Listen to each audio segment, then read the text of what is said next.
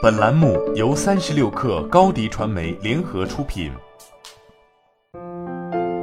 本文来自三十六氪神译局。美国国家航空航天局于十月十六号向木星轨道上的小行星群发射了探测器。这个小行星群被称为特洛伊群，它们代表了太阳系中最后未被探索的小行星区域。这艘名为“露西”的深空机器人考古学家航天器将试图回答一些亟待回答的问题，比如太阳系的起源、行星如何迁移到当前的轨道，以及地球上的生命是如何出现的。NASA 局长比尔·纳尔逊说：“在研究小行星方面，我们从未走得这么远。通过发射的露西号探测器，我们将能够更好地了解太阳系的形成，更好地了解我们自己。”经过六年的巡航之后，露西将在二零三三年飞进七颗特洛伊小行星。该航天器将研究特洛伊行星的地质组成、密度和结构。太阳系中已知的绝大多数的小行星都集中在火星与木星轨道之间的小行星带，它们被称为主带小行星。而特洛伊小行星距离我们更远，它们是至少数千颗与木星共用轨道的小行星的总称。依据位置不同，特洛伊小行星可拆分为两小群，一群位于木星前方，另一群则位于木星后方。这些小行星和木星一起，以相同周期、相同速度，在轨道上围绕太阳旋转。露西号任务的副首席研究员凯西·奥尔金说：“第一次去探索某个地方总是很有趣的。”每次我们去探索一个未知空间，我们都会越来越多地了解我们的太阳系和我们生活的空间。此次任务的名称“露西”是为了向1974年发现的320万年前的南方古猿骨架致敬，它揭示了人类进化的秘密。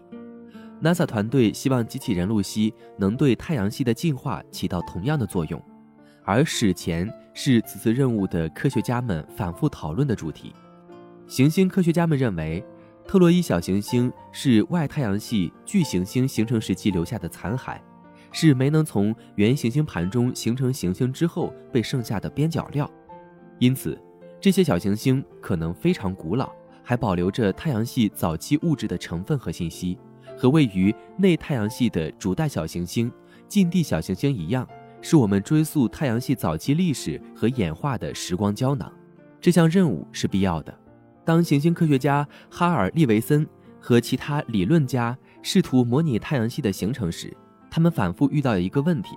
在目前的轨道上形成天王星和海王星几乎是不可能的。为了解释这些被称为冰巨星的世界，露西任务的首席研究员利维森和其他三名研究人员开发了太阳系演化的 Nice 模型。该模型表明。这些巨大的行星形成时，离太阳的距离比它们目前的轨道要近得多，而且年轻的木星和土星的轨道越来越偏离中心，使太阳系变得不稳定并重新排列。在这个过程中，随着巨大的行星移动以及天王星和海王星向外迁移时，它们分散了太阳系的小天体，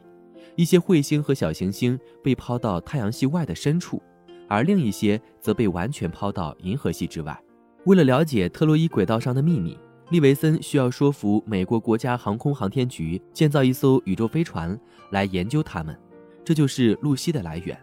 二零一四年，露西号通过了美国国家航空航天局的发现计划，研究相机记录的图像将是露西团队科学工作的重要组成部分。通过计算每颗小行星上发现的陨石坑的数量，就可以揭示一个行星的表面年龄。飞船将在一个复杂的绕着太阳系转的轨道上运行，利用地球的引力，在一个被称为拉格朗日四号的点上推进木星的轨道。引力会让它绕着太阳转回到地球，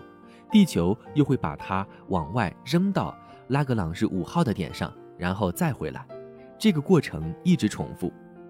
轨道是由行星的位置和重力推动的，这意味着如果没有什么阻力。航天器将持续运行数十万年，甚至数百万年。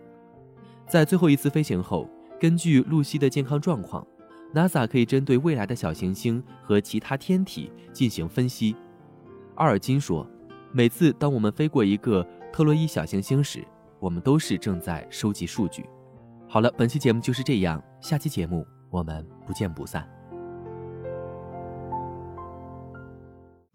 高迪传媒为广大企业提供新媒体短视频代运营服务，商务合作请关注微信公众号“高迪传媒”。